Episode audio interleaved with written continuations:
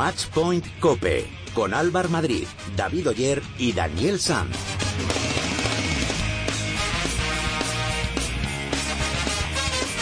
Hola, ¿qué tal? ¿Cómo estáis? Bienvenidos al programa especializado en tenis y en pádel de cope.es. Bienvenidos al capítulo 29 de Matchpoint Cope.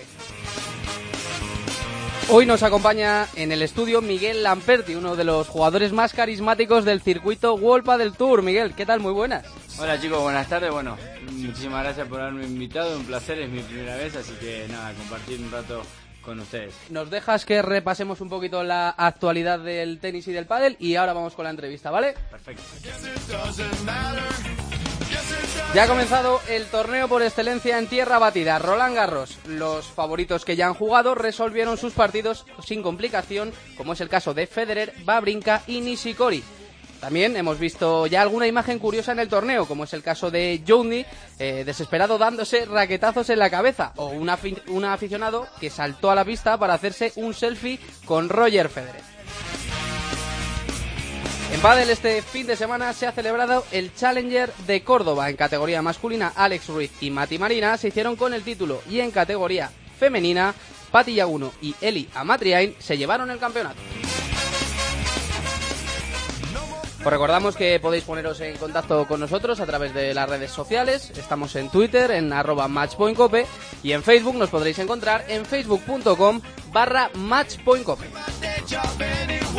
Desde el programa queremos agradecer a las más de 500 personas que han participado en el sorteo de la Palanox que vamos a regalar en el programa de hoy. En unos minutos, Miguel Lamperti será la mano inocente que elija al ganador de este pedazo de pala. Pero antes de todo esto, vamos a ver lo que ha pasado esta semana con la ayuda de David Oyer.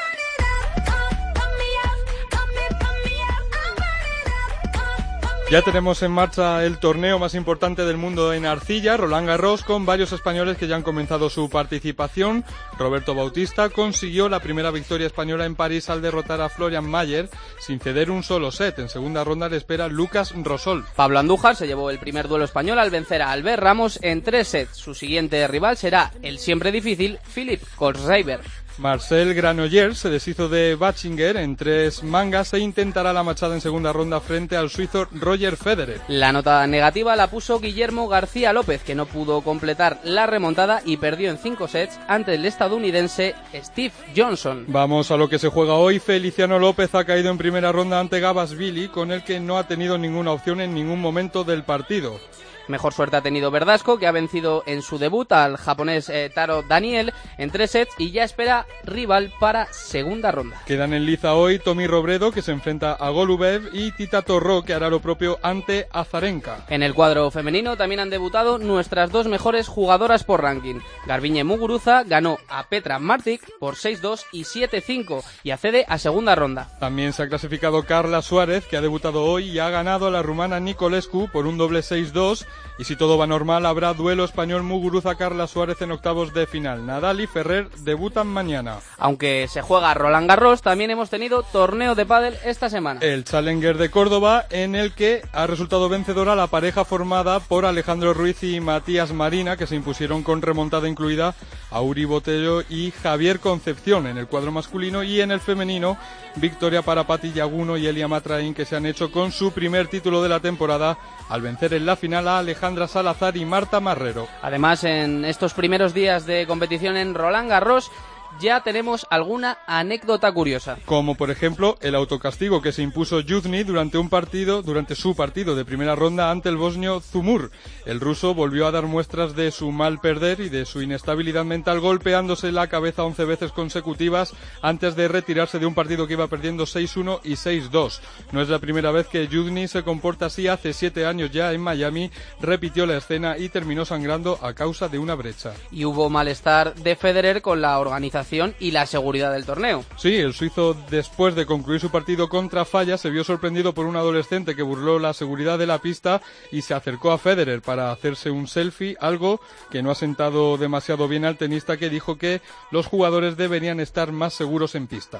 Y lío también en los despachos con el presidente de la Federación Española de Tenis. El Tribunal Administrativo del Deporte ha abierto un expediente sancionador a José Luis Escañuela por Escañuela por presuntas irregularidades irregularidades en el nombramiento de Gala León como capitana del equipo de Copa Davis, a lo que Escañuela ha respondido sentirse orgulloso y consternado a través de una nota de prensa. Hola, soy Fernando Velasteguín y le mando un saludo a toda la gente de Matchpoint Cope. Adiós.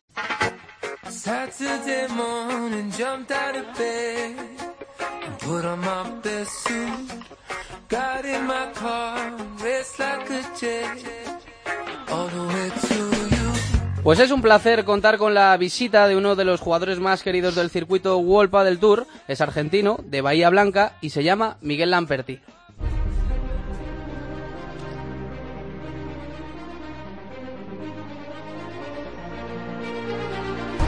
Impecable, eh. puntaco amigos, gran definición de Miguel Lamperti.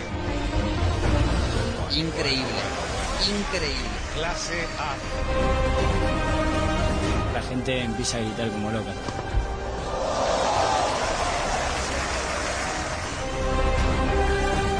No llega esa bola, se la trae muy bien Lamperti. Recibimos al argentino Miguel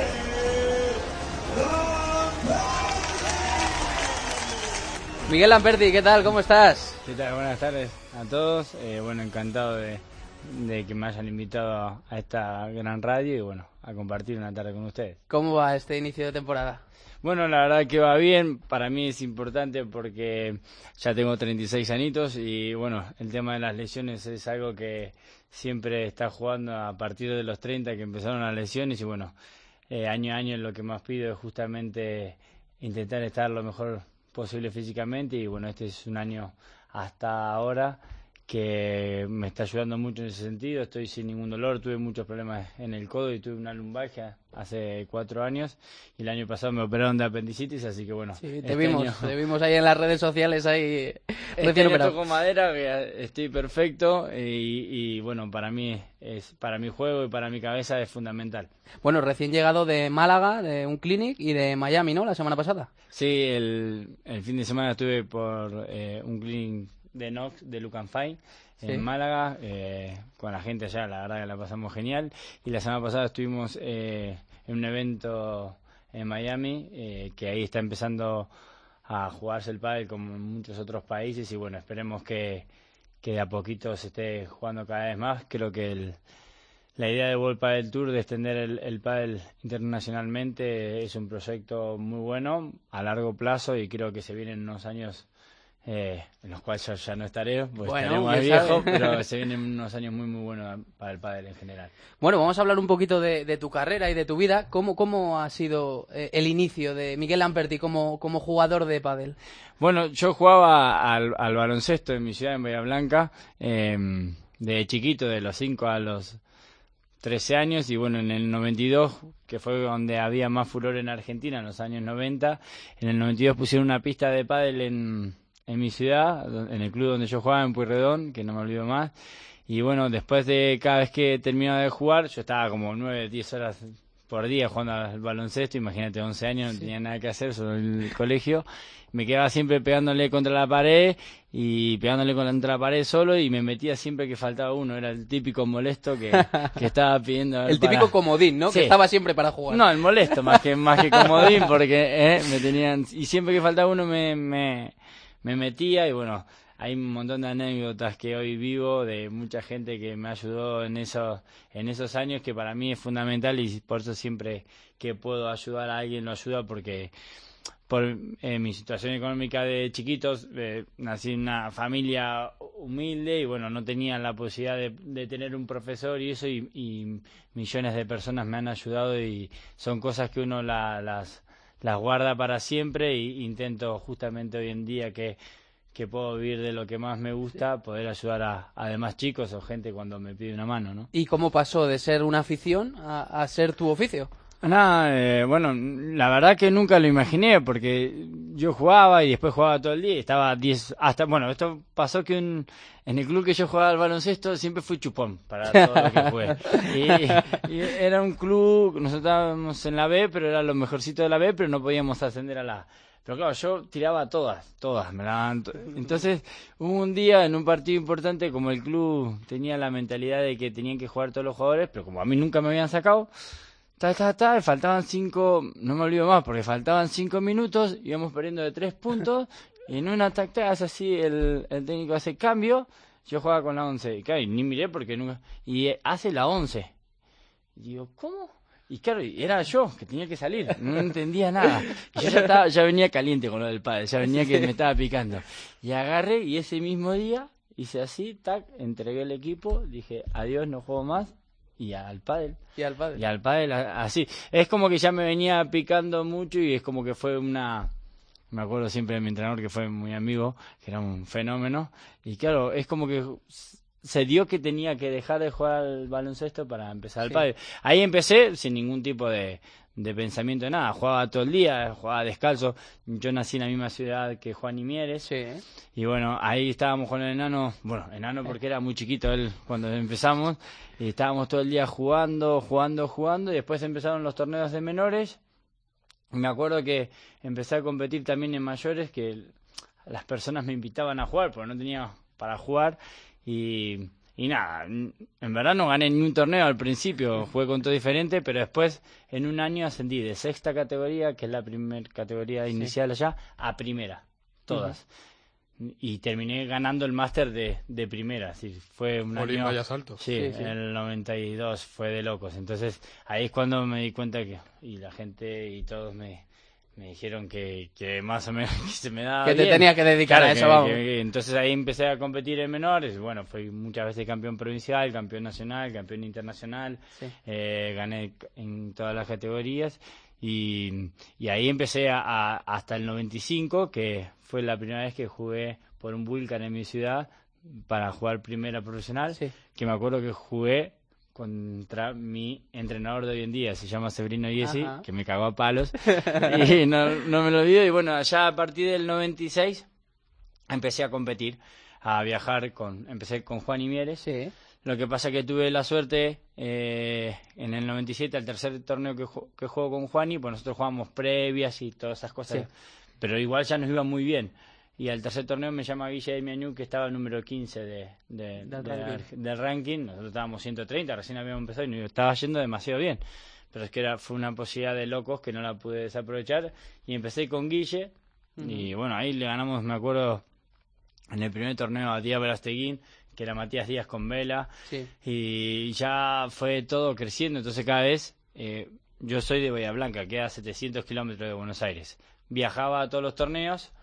Y en el verano trabajaba en mi ciudad, en una heladería, me acuerdo, para juntar dinero para jugar. Para los viajes. Para los viajes, sí. Y bueno, y, y de a poquito, cada vez mejor. El 99 fue un año muy, muy, muy bueno para mí, eh, que terminé pareja 2 de Argentina con Matías Díaz y me dieron un premio revelación del diario Clarín, que fue justo cuando al- a, Diego Maradona le dieron eh, un premio al deportista del siglo. Sí. No sé si lo han visto alguna vez, que él dijo la famosa frase, la pelota no se mancha. No sé Ah, si sí, sí, sí. Bueno, en esa fiesta estuve yo con Diego, ¿eh? todo emocionado, que fui con mi hermano y bueno, ahí fue un sueño. Y ahí en el 2000 eh, vino la crisis grande, grande de, de Argentina. Entonces yo estaba estudiando, estaba en la universidad y, y- y me viene a ver un señor de, de Girona, justo con Juan y en un torneo que ganamos, con Juan y Mere ga- Sí. ganamos un torneo y para, para venirme a vivir aquí al 2000, 2001. ¿Con cuántos años, cuántos años tenías cuando Eh, viniste a España? 2001, el 2000 son 14, tengo 36, 22. 22 añitos. Claro, y bueno, ahí me encontré medio así, le comuniqué a mis padres y bueno, eh, yo estaba en tercer año de la universidad, estudiaba por estudiar, porque no era, por supuesto que no era lo mío. Y ahí ya con el, con, con el contrato y con los billetes en mano, eh, desapareció. Así que para mí fue un palo muy, muy grande, eh, fue muy triste porque yo perdí el- el- ese semestre de estudio y no sabía qué hacer. Así que ahí me fui a, a trabajar, me fui a Buenos Aires, Sí. Sí, y es- yo jugaba para Spin, que el, el dueño es- fue como mi segundo padre y trabajé en la fábrica de, una fábrica de palas Ajá. eh, eh, con ellos y, y daba clases y llegué a un club de Argentina llamado Buenos Aires Top, que fue como mi otra casa y, y conocí al que hoy en día es mi mejor amigo y que es como mi segundo papá, que es eh, el peladito Pensa y, y bueno, ahí empecé a jugar ya directamente ahí, quedé número uno de Argentina con Marcelo Pérez. Sí. Ya algunos ya se habían venido para aquí, Juan y eh, Juan Martín. Eh, todo, esa e- era la época que Reca Nerón era el número uno. Sí. Y bueno, en el 2002 quedamos número uno en Argentina y en un torneo de invitación en Brasil llamaban a los número uno de, de Sudamérica, de Argentina, de Chile, de Paraguay, de todo ahí. Sí. Y fuimos y bueno, fue una locura porque me enamoré de Brasil, de las brasileñas. De Brasil y de sus gentes, ¿no? Sí, De me Brasil. enamoré de todo, vamos. Fui, jugamos el torneo, salimos campeones y cuando terminamos el dueño del club me dice, Miguel, ¿quieres quedarte? Te consigo clases y, eh, y claro, yo venía ahí de Argentina que estaba en la crisis, qué sé yo. Cosa regular y allí. boom, me fui para allá y viví el 2003, 2004, 2005 y, 2000, y mitad del 2005, eh, bueno, donde fui número uno casi todos los años. Me- lo que pasa, bueno, fue un espectáculo. Lo que pasa es que impartía clases, daba nueve horas de clase por día, ganaba el 90% de los torneos, Sí. era un espectáculo, la verdad. Eh, pero en el 2005, en enero, ju- junté un dinero muy bueno en, en Brasil y cuando llegué eh, me compré mi primer coche. Anda, mira. Sí, todo feliz y contento, qué sé yo. Eh, voy con mi padre, lo compro y me tenía que volver a Brasil pues yo estaba de novio ahí y bueno, en el viaje para Brasil justo mi hermano trabajaba, mi mejor amigo no podía y mis padres no me podían acompañar y me voy solo de, de, de Bahía hasta Buenos Aires de Buenos Aires a Brasil. Ajá. Y yendo de Buenos Aires a Brasil, en la frontera, paso 300 kilómetros y me quedé dormido. Al sol. ¿Sí? a las 2 de la tarde. Sí, yo tengo un problema en los ojos, que con el sol eh, se me caen los párpados. Anda. Y bueno, tuve un accidente, que estuve un día y medio en coma, Sí. que quebré Sí, seis, sí, seis costillas, una, una perforó el pulmón y bueno, para mí es como haber Vuelto vuelto, a a, nacer. Sí, fue un día... Buen susto. El 14. Bueno, no sé si fue susto, yo no me acuerdo no de te nada. La No verdad de nada, yo cuando me desperté estaba parecía una momia, estaba todo blanco así, no me podía mover de nada. entero. Y bueno, lo peor que justo, bueno, había una, una costilla que había perforado el pulmón y había podía haber muerto al mismo al otro día, pero bueno, por suerte el padre de de mi exnovia que se arrepiente de haberme salvado eh, me, lle- me llevó a un médico amigo. que no lo escuche esto, ¿no? Sí, sí, lo escucho. sí, me dijo, me dijo, tranquilo que yo no Mara nunca muere, me dijo. Es que era su niña y era una nena. Eh, y nada, ahí me salvé, tuve cinco, eran seis meses y me recuperé en cuatro meses y pico, no del todo, por eso una costilla no, no cerró bien. Y bueno, después tuve la peor desgracia que mm, en agosto, eh, el 24 de agosto, eh, perdí a mi madre, que eso fue lo más Marca. duro de mi vida, sí.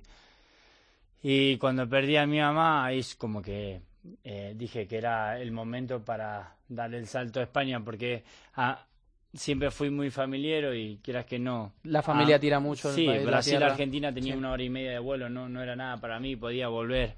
Y bueno, cuando perdí a mi mamá, pensé que era el momento justo para dar el paso para, para viajar a, a España, que era donde estaban todos los mejores aquí, donde ya el circuito estaba muy bien y a mí me daba esa cosa de, yo sabía que me podía ir más o menos bien porque eran los mismos que siempre había jugado, más todos los españoles. Así que bueno, en el 2006 vinimos con Chico Gómez, que nosotros Sí. éramos número uno de Brasil ahí, eh, dos meses. La verdad que fue un espectáculo, porque jugamos como no sé cuántos partidos de pre previa, en todos entramos y en el primer torneo hicimos una semifinal. Me Ajá. acuerdo en, en Madrid. Y ahí cuando terminé, me, me invita Mariano Lasaís para jugar en 2007. Para mí fue también una sorpresa, un halago. Y bueno, dije, mira, 2007 me vengo. Me vine con la ayuda de mi mejor amigo, me dio 20 palas de su marca, un Sí. bolso negro así gigante y caí aquí en, en Villavicencio de Don, en Sí. un club, se llama Villa Padel, que, fue, que es el club de, de, toda la, de toda la vida de que llevo aquí. Y vivo, sigo viviendo en el mismo lugar donde empecé, ¿Dónde en empezaste? Villa.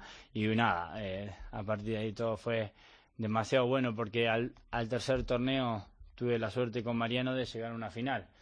Eh, ganamos el primer partido a unos chicos de Barcelona y en octavo le ganamos a Recanerone y en cuartos a Malacalza Graviel, que eran pareja Sí. 5, en semi a Mati y a Chema, que eran pareja 4, y llegamos a la final. Me acuerdo de que en la final cuando llegamos me- no tenía ropa.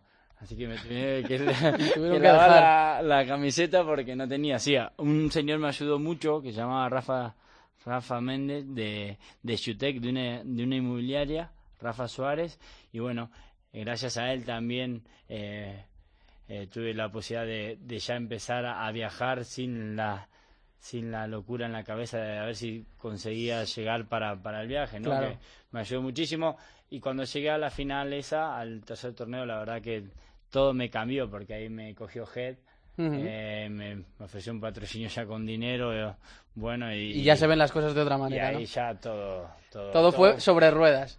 todo cambió, la verdad que todo cambió porque después a, a mitad de año ya Mariano se estaba por retirar, era un fenómeno, pero ya tenía 38 casi y él quería irse y empieza a jugar con Mati Díaz Sí. a mitad del 2007. Y bueno, tuvimos la suerte de que ese mismo año, en primer torneo hicimos una final, terminamos jugando el máster, eh, vamos, el 2008 fue espectacular, y en 2008 tuve un ofrecimiento muy muy bueno de Fabregas Sport, que fue Sí. un, un contrato parecido a lo que tengo hoy, de que es total. Y bueno, a partir del 2009 empecé con Nox. Con y Nox. bueno, hoy en día Aquí sigue estoy más que, más que agradecido, ¿no? Es como, es como mi familia también, en mi empresa me veo muy involucrado, la verdad que me tratan como un hijo. Y acá estoy luchando a ver si puedo ganar un torneo. Que sí, hombre, que sí, que sí, hombre. Bueno, ya está, está- están por aquí David Oyer y Dani Sanz, eh, compañeros. eh, preguntas para, Yo para quería Miguel. preguntarle a Miguel qué es lo primero que le, lo primero que te llamó del pádel, aunque nos has- por lo que nos has contado de cómo dejaste el baloncesto, no sé si es que no hay sustituciones en el pádel. Eh, lo- ¿Cómo que no? Lo primero que me... No sé, fue, fue algo raro, porque es que allá no existía y pusieron la pista y, y yo le pegaba todo el día contra la pared y es que era como que cada vez tenía más ganas de jugar. Es decir, una de las cosas que yo siempre le digo a todo el mundo es que este deporte engancha mucho porque para empezar a jugar es un deporte fácil. Sí. Porque, quieras que no, si tú vas a jugar al tenis, si no le pegas bien, te aburres de cogerla todo el día. De ir red. detrás de la Ah, pelota. Acá si le pegas así, así, ya jugarlo bien es otra cosa. Y acá como todos se piensan que juegan bien, eso también es bueno. Y después es un deporte que pueden jugar hombres, mujeres. Y Mayores, tiene pequeños. algo que es espectacular. Un deporte que pueda jugar un padre e hijo, creo que no existe cosa más linda en el mundo. Sí. Es la verdad. satisfacción de yo veo muchas veces y, y muchas historias tengo de que el, el padre ver a su niño mejorar y que eh, acompañarlo y jugar con él y jugar con su mujer o su novia que aunque es complicado jugar con la pareja pero eh, es, tiene, yo creo que tiene muchos muchos beneficios este deporte y, y creo que es un deporte fácil para empezar aunque claro después tiene su su complicación como todo no Miguel, ¿qué le falta? ¿Qué le falta? Estás hablando de, de las cosas buenas que tiene el, pa- el pádel, pero ¿qué le falta para que acabe de, pe- de pegar el petardazo a nivel eh, mundial y acabe de... de Algo en común que creo que pensamos todos es solamente la televisión. Ya. Por supuesto, o sea, hay deportes que creo que tienen no tienen ni el 50% de aficionados que tiene el pádel, pero tiene televisión. Eh, no sé cuál es el motivo ni la causa por lo cual no está la tele, pero en, en cuanto la tele la televisión llegue es que tiene todo para hacer. Hoy en día, bueno, te, te digo estos datos por mi jefe, el dueño de NOS, que maneja todos los datos. Sí. 2.900.000 personas están hoy en día practican pádel. Imagínate que es En todo el un mundo. en España. En España. Imagínate Mm. que es un número que no existe, es una locura. Entonces, si a eso le. Imagínate que tenemos la suerte de estar acompañado por un programa de televisión fijo, semanal o diario, Claro. o dos veces por semana, o que se pueda retransmitir en vivo. eh, Vamos, sería una locura. Sería Yo muy- creo que ya es una locura el pádel aquí. Lo que pasa que es una locura aquí en España. Ahora tiene que Dar el salto a nivel internacional. exactamente.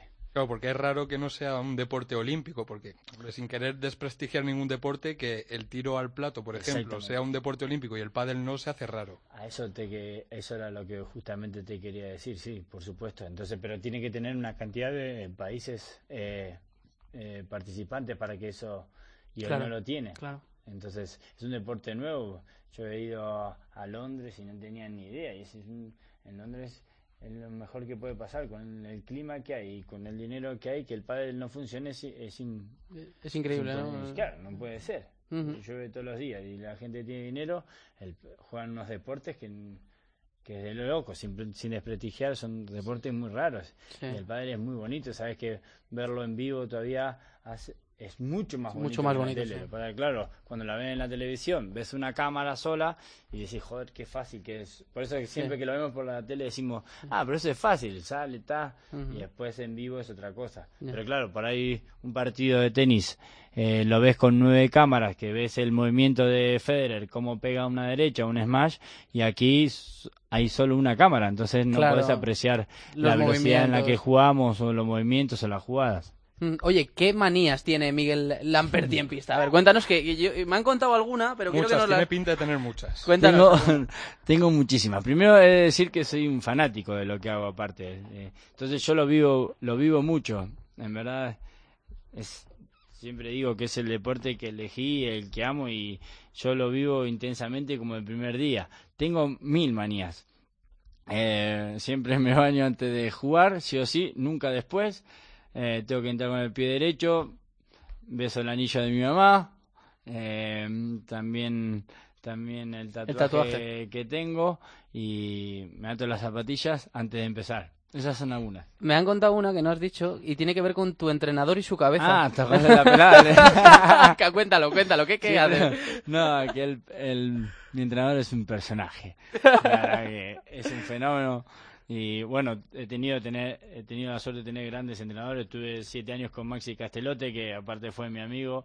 Y después estuve con Carlitos Pozzoni, que me he reído increíblemente. Y bueno, cuando uno coge afinidad así, confianza. Y bueno, a mí Severino me da mucha confianza. Me, me es muy bueno entrenar con él, me siento muy cómodo y siempre cuando voy a jugar el partido Le tocas la calva. que me dé suerte le toco la pelada al enano. Me descojono. Oye, tú que eres del Madrid te gusta mucho el fútbol, eso lo hacía Ronaldo con Roberto Carlos. Es me verdad. acuerdo. ¿En serio? Antes Sí, de, sí. de empezar los partidos, Sí. creo que le dabas tú un beso. Sí, le daba un beso. Yo, yo soy de, yo soy mucho de, de confiar en esas cosas, de pensar en esas cosas. Por ejemplo, Supersticioso. sí, soy muy, muy. Yo me acuerdo con, con Maxi también que teníamos mucha mucha química, mucha comunicación, no sé, yo le chocaba las manos por punto por ahí seis, siete veces y después me miraba en la tele y digo, pero qué cojones estoy haciendo, ¿para qué le chocaré tantas veces la mano? Pero no que no me di cuenta. No de te das cuenta, en caliente, ¿no? No, no, ni loco. Y el enano es, es cábala. Y oye, y fuera del pádel, ¿qué aficiones tiene Lamperti? Además del fútbol, que eres reconocido futbolero y madridista. Sí, soy fanático del Madrid. No me pierdo nada. Bueno, yo entreno todos los días, más o menos de las nueve y media, diez hasta las dos, de, dos y media de la tarde. A las tres sí o sí tengo que ver Deportes 4. Ah, mira. No hay, ma- no hay manera. Nuestro ¿eh? jefe Manolo Eh, estará ah, orgulloso. Amigo de la uno- casa. grandes. Es que si me lo pierdo un día me muero. Y después tengo que reconocer soy fanático de la que se avecina. Así Ah, que después bueno. tengo que ver a Amador también. Después tal vez me tiro una siestita una horita porque ya estoy viejo y me estoy cansado. Y bueno, una de las cosas que más me gusta es, es estar con amigos. Me gusta mucho jugar al póker. Me Sí, eso te iba a preguntar por ahí, porque- Sí, vamos a decir ya. me, me encanta, me encanta. Juego al póker hace varios años y bueno, de, de 7 a 10 más o menos, de 7 a 10 y media, porque también el dueño de- del casino soy amigo, mi exnovia trabajaba allá y bueno, es como mi otra casa también.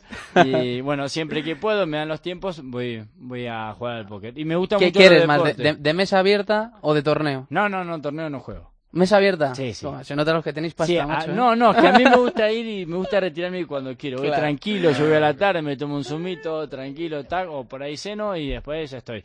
Y después si tengo que estar con una... Ahora estoy soltero, así que bueno, bueno, amiga y eso, Nunca se vamos sabe, y- nunca se y sabe ya lo que se puede claro. lo que se puede encontrar uno, Sí, ¿no? pero más que nada, mm, eh, como te dije hoy, eh, en la pérdida de mi madre me cambió mucho la mentalidad y, y por ahí me gusta, disfruto mucho el día a día, me gusta hacer las cosas que me gustan sin hacer mal a nadie y, y nada, la verdad que yo, soy feliz viviendo así como, como vivo. También perdí a mi papá hace dos años y bueno, eh, hoy tengo la posibilidad de, de vivir de lo que más me gusta, cosa que jamás en mi vida lo, lo, lo imaginé ni lo pensé y, nada, eh, para mí disfrutar la vida al día a día es lo, fundamental. grande. Nos, decías que habías sufrido muchas lesiones en tu carrera, sobre todo de, de tobillo, el tema del accidente.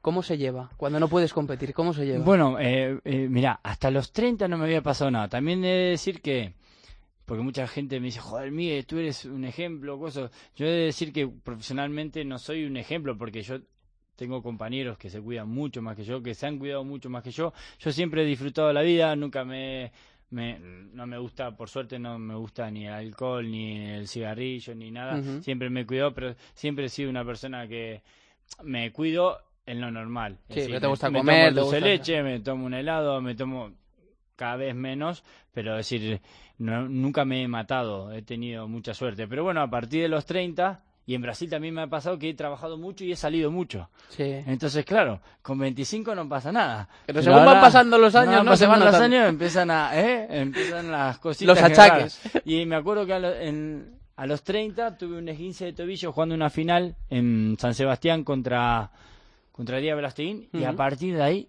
me empezaron todos. Un año el tobillo, después tuve en el 2010 una lumbalgia que fue un horror.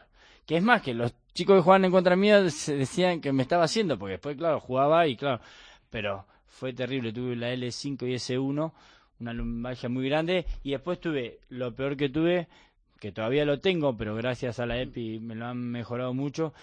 Tengo epitrocleritis y epicondinitis en el codo. ¿Y eso en castellano eso significa? Es, es, la epicondilitis, la típica, la, la lesión del codo, Codo de tenista, eh, ¿no? El codo de tenista y el codo del golfista, pero Sí. las dos juntas. Ajá. Pero claro, a un, Uy, a un grado de que...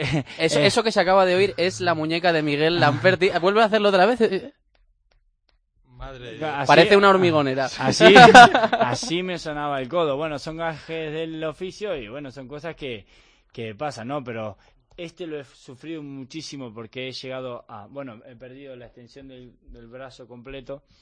Eh, pero bueno, son cosas que pasan por la edad y por todos los años que venís machacando. Claro, claro. Yo te, yo te quería preguntar, Miguel.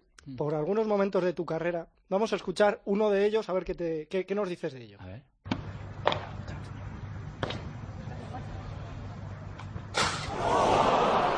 Ah, Eso- del- eso que hemos el escuchado paletazo a- es como suena un golpe en un ojo de un rival. Sí, bueno, fue la verdad que me, me pegué un susto bárbaro. Fue en Barcelona, eh, creo que fue el año pasado, ¿no? En 2000... Algo más. 2013, Un par de el años. 2013 puede con, con Maxi jugando los octavos contra Silver Bainad, justo ahí en Barcelona. Encima, justo este grandote, dos metros y pico, le vengo a pegar al más grandote, mira, el más chico. Nada, me tiran un globo muy alto y justo cuando voy a pegar se me, se me sale la, la cuerda y claro, es que yo, yo ni lo vi. Es que yo vi solo cuando, el- cuando recién se cogió de la mano. Yo ni vi salir la pala, así que imagínate si habrá ido con velocidad. Y bueno, por suerte que tocó la valla, la pala, porque si no podríamos estar hablando de algo De algo peor. más grave. Cosas que, que pasan, que pasan una vez cada, cada tanto, pero bueno. Gajes Pues- del oficio, ¿no? Eh.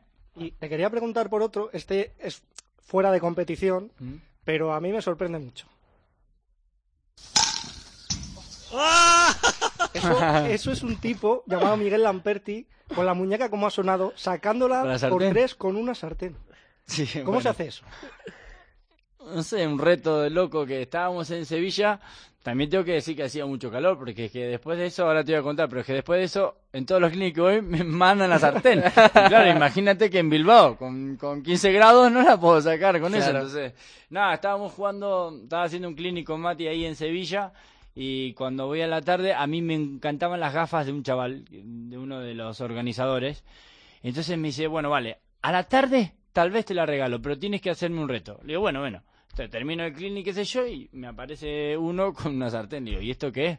Digo, bueno, ¿quieres ganarte las gafas? Me dice, bueno, tienes que sacarla por tres con una sartén. Le digo, venga, que no lo voy a hacer. Le digo, ni loco lo voy a hacer. Dale, dale, intenta. Y me tira una, y claro, le quise pegar como con la pala y ni la moví. Y a la segunda le digo, bueno, le voy a pegar fuerte a ver qué pasa. Y le pegué y salió. Sí. Qué sé yo, esas cosas que tienen que pasar, ¿eh? Y Pues pasó. pasan. David ha recopilado unas cuantas preguntas de las redes sociales que nos han ido llegando para participar en el sorteo de la raqueta de Miguel. ¿Y hay alguna pregunta curiosa? A ver, David. Sí, vamos a ver, por ejemplo, César nos dice, ¿qué le pides a tu pala de pádel? A mi pala de pádel, eh, hoy en día tengo que decir que tengo todo lo que quiero en mi pala, porque para mí es fundamental que tenga control, que no vibre y a- que a la vez despida. Por suerte con Nox eh, hemos tenido la suerte de hacer una pala como la ML10, la Stinger y la Magma, en la cual eh, los tres requisitos fundamentales para mí lo, lo tienen. Eh, estoy mm, más que contento con, con la pala, aunque las tres tienen diferentes características, son las tres totalmente completas. Por ejemplo, David Collarín nos dice, eh, ¿cuál es el mejor jugador de la historia del pádel para ti? Bueno, lo- yo soy una persona de que siempre también dice de que los números son los que los que mandan, ¿no? Y si eh, los números dicen que Juan y Vela son los mejores Sí. de la historia, sin ninguna duda. ¿Y entre Juan y Vela? ¿Quién de los dos? Juan y Vela. Esto es un deporte. La de pareja Ah, Esto es un deporte de a dos. Eso es algo que a mí me costó entender mucho también porque yo siempre jugué para mí cuando era muy joven y creía que solo le puede ganar a todos y aquí solo no se le puede ganar a nadie, y más en estos niveles. Claro. Eh, uno cumple un oficio y el otro el otro y se complementaban como, como nadie. Los dos son dos genios. David. Y Miquel Bueno, amigo de la De la casa, casa, también, nos dice que nos describas tu juego con solo una palabra. ¿Cuál sería la palabra que describe tu juego? Ambición. Ambición. Buenísima, ¿eh? Bien, pues vamos ahora, sin más dilación, vamos con el sorteo de, de la pala de Miguel, que... Estoy nervioso hasta yo, que no me la puedo llevar. Sí, ¿Por que- qué no, David? ¿No tienes el numerito? o O qué? sea, a nosotros no nos dejan. Jope. Déjale, Dani, por ahí el, la fundita, Miguel. Hemos metido en la funda de la raqueta todos los eh, participantes que nos habéis mandado mensajes con el hashtag Lamperti en Cope. Y, y ahora Miguel va a ser la mano inocente. Remuevo el remueve, tiro. remueve, remueve. A ver, ojalá Venga, que se va. lo gane uno que lo necesite mucho. Suerte para Vamos, todos. suerte para todos. Y ganadores. El ganador es Tatatachan ganadora, o la ganadora. El ganador es Iván. Iván. Iván Van Padel. ¿Y qué pone en el tuit? Matchpoint Cope, necesito tu pala. Nox Padel, Miguel Lamperti, tengo una sartén, me pone. Así que Iván, ahora aparte de una sartén, vas a tener una Nox Stinger mía, que después, si quieres, te la voy a firmar. Claro Muchas sí. gracias a todos por haber participado y felicitaciones, Iván, ¿no? Pues nada, Iván, para ti va esa maravillosa raqueta. Y nada, agradecer a, a Miguel que, que haya estado aquí este ratito de, de radio y de pádel, que hemos disfrutado mucho y que estás invitado, que esta es tu casa cuando, cuando quieras. Muchísimas gracias a ustedes por la entrevista, chicos. La verdad que la pasé genial. eh, y bueno, espero volver cuando, cuando me invitéis. Ya sabes, quieras. Acá, aquí estoy, ¿eh? Fenomenal. Les Miguel, deseo mucha suerte, buen año para todos y un saludo a toda la gente del Un abrazo fuerte. Igualmente. Gracias. Hola, soy Tomás Guas. Escucha en Matchpoint Cope la vuelta de Nadal a París. Le espera la décima. Bueno, pues cambiamos de raqueta porque ya ha comenzado el torneo de torneos sobre tierra batida, Roland Garros. Y vamos a analizarlo con la ayuda de nuestro compañero y experto en tenis de la casa, Ángel García. Muy buenas, Angelito. Hola chicos, muy buenas. ¿Qué tal? ¿Cómo estás? Muy bien, aquí andamos. Bueno, en primer eh, lugar me gustaría que ana- analizaras eh, el lado del cuadro que le ha tocado a Rafa. Eh, recordamos, sería Djokovic en cuartos, Murray en semis y Federer en una hipotética final. Bueno, pues eh, tú lo has dicho, solo oír esos nombres, quizá tres de los máximos favoritos, junto a Kei Nishikori, Rafa Nadal o David Ferrer. Bueno, pues eh, evidentemente un sorteo muy negativo para Rafa, con rivales de muchísimo nivel en su zona del cuadro, especialmente ese cruce el día de su cumpleaños en esos hipotéticos cuartos de final ante Novak Djokovic. Y eso sí, yo creo que los tres primeros rivales sí que pueden darle ritmo a Rafa. Estamos hablando de, de Halis, que es un, jugador francés muy joven, eh, ante el que debería ganar sin problemas. Estamos hablando de, de, de Olgopolov, de Almagro. Bueno, eh, en los tres primeros rivales sí que no tiene grandes sacadores, salvo Nico Almagro, que le puedan hacer, eh, que le puedan cortar el ritmo, que le pueden dar los problemas que le dio en su día John Isner, por ejemplo, en París en, en 2011. Y luego sí, a partir de ahí, pues eso, un Dimitrov eh, ante el que siempre ha acabado ganando, pero que sí que le ha dejado unos eh, cuantos problemas y ya a partir de ahí pues pues la muerte Sí. susto muerte eh, Djokovic Murray Federer a mí me hubiese gustado Djokovic eh, un poquito más tarde eh, en semifinales o en la final pero bueno eh, al final lo que dice todo el mundo si quieres ganar un gran slam tienes que ganar a todos y lo primero que tienes que hacer es ganar la primera ronda que es lo que le toca a Rafa mañana ante Halle ¿Tu favorito? Novak Djokovic sin duda. Eh, al resto se les puede llamar candidatos, pero al único que se le puede llamar favorito con, con los siete últimos grandes torneos que ha jugado, ganando a 21 top tens y, y demostrando lo que ha demostrado Novak Djokovic, es al único al que se le puede llamar eh, favorito. El resto, pues candidatos. Sí. Evidentemente, eh, Rafa Nadal está en la nómina de candidatos, a pesar de haber ganado 66 veces allí y haber perdido solo una vez. Eh, Andy Murray eh, por primera vez es candidato real en, en tierra batida, llegando invicto como llega después de ganar en Múnich y en Madrid y retirarse en, en Roma. Kei Nishikori para mí siempre es un tenista a tener en cuenta en cualquier superficie, pero especialmente en, en tierra batida. Eh, yo a Federer no le sitúo, a pesar de que le ha tocado, por la parte sencilla del cuadro y que lo normal es que, que se plante en semifinales, esa que se plante en la gran final, porque bueno, a priori su, su parte del cuadro es más, mucho más asequible que la otra, eh, pero bueno, eh, todos estos son candidatos. Si hay que hablar de un favorito, sin duda, el serbio. quería comentar contigo también la imagen que vimos eh, cuando un chico saltó a la pista para hacerse un selfie con, con Federer. Eh, ¿Qué te pareció esa imagen? ¿Crees que, imágenes así desprestigian un torneo como, como el de Roland Garros? Es evidente, porque esta vez este chico pues lo único que pretendía es hacerse un, una foto con Roger, pero bueno, eh, al final estamos hablando de, de seguridad y de seguridad en uno de los mejores torneos del mundo y, y, no puede pasar. Eh, no es, Roger Federer se enfadó mucho porque encima el día antes entrenando también había pasado algo similar y, y bueno, el director del torneo tuvo que salir a pedir disculpas y a decir que, que no va a volver a suceder. Eh, yo he vivido varios incidentes de estos en Roland Garros. En 2009 ya saltó el famoso Jimmy Jump este y llegó a tocar a Federer y a ponerle una especie de gorro, una especie de barretina. Eh, eh, otro año saltaron también a pista con una especie de, de bengalas y con, y con unas pancartas. Bueno, pues evidentemente por ahí Roland Garros tiene, tiene que poner un poquito más de seguridad. Entonces ahora, porque como decían unos compañeros periodistas, casi más seguridad para entrar a la sala de prensa, estar debidamente acreditado y, y, que no pueda pasar ningún familiar, siquiera que le enseñes la cabina de prensa desde la que narras los partidos, como, para que no la haya en la pista central.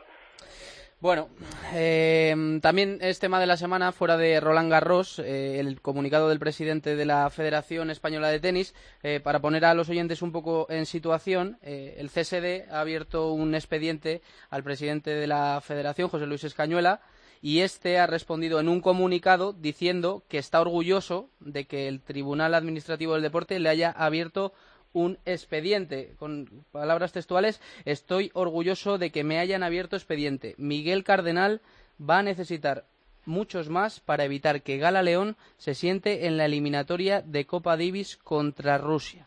Ángel, ¿qué te parecen estas guerrillas entre nuestros estamentos deportivos? Bueno, pues una más. Al final que dos eh, presidentes se enroquen en sus posturas, eh, lo que hace es perjudicar al, al mundo del tenis, perjudicar al, a, todo el tenis español. Eh, al final estamos hablando siempre de lo mismo. Escañola diciendo que eh, la decisión de o toda esta guerra es por, por, por un tema de machismo, eh, presume de haber roto su, sus vacaciones, entre comillas, o su permiso por paternidad eh, para haber hecho esas declaraciones, como diciendo nosotros sí que eh, conciliamos la vida laboral y familiar y, y defendemos la integración laboral de la mujer. Eh, Cardenal sale eh, con, con, con expedientes y demás. Yo lo que creo es que todo esto se debería solucionar ya. El que tenga razón que lo demuestre y el que no la tenga pues que, que se vaya a su casa. Eh, al final volvemos a lo mismo.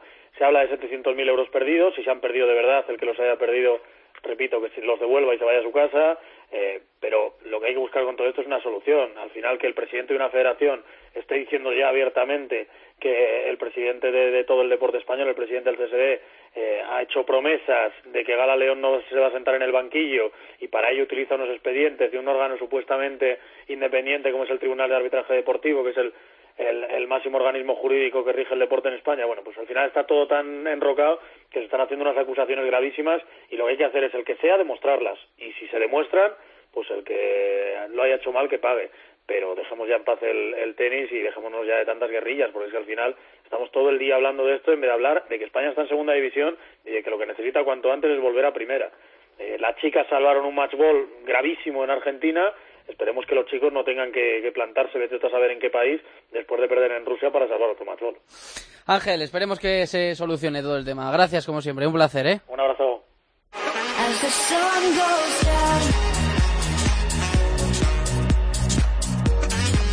Sintonía de redes sociales y eso significa que opináis vosotros, los oyentes. Os recuerdo, eh, podéis poneros en contacto con nosotros a través de Twitter. Estamos en arroba matchpointcope y en Facebook estamos en facebook.com barra matchpointcope. Y David ya está por aquí con los mensajes de los oyentes. Nos dice Pedro que Feliciano y Guillermo tenían cuadros fantásticos para brillar y sorprender en este Roland Garros, pero que no ha sido el año de los López. Jero comenta que este tiene que ser el torneo para que Nadal resucite, que París es su tierra, dice. Alex comenta que con el calor de estas fechas y partidos a cinco sets es muy difícil ganarle a Rafa. Estamos con él en que va a conseguir el décimo Roland Garros. Fabio comenta que confía mucho en Ferrer para este torneo porque está al nivel de los mejores y físicamente está muy fuerte. Y Nagore dice que es el año de que España vuelva a colocar a una tenista entre las mejores. Con Carla y Garbiñe seguro que hacemos un buen papel. Bueno, lo veremos. Seguid escribiéndonos eh, todo lo que queráis, que os seguiremos leyendo y atendiendo vuestros consejos.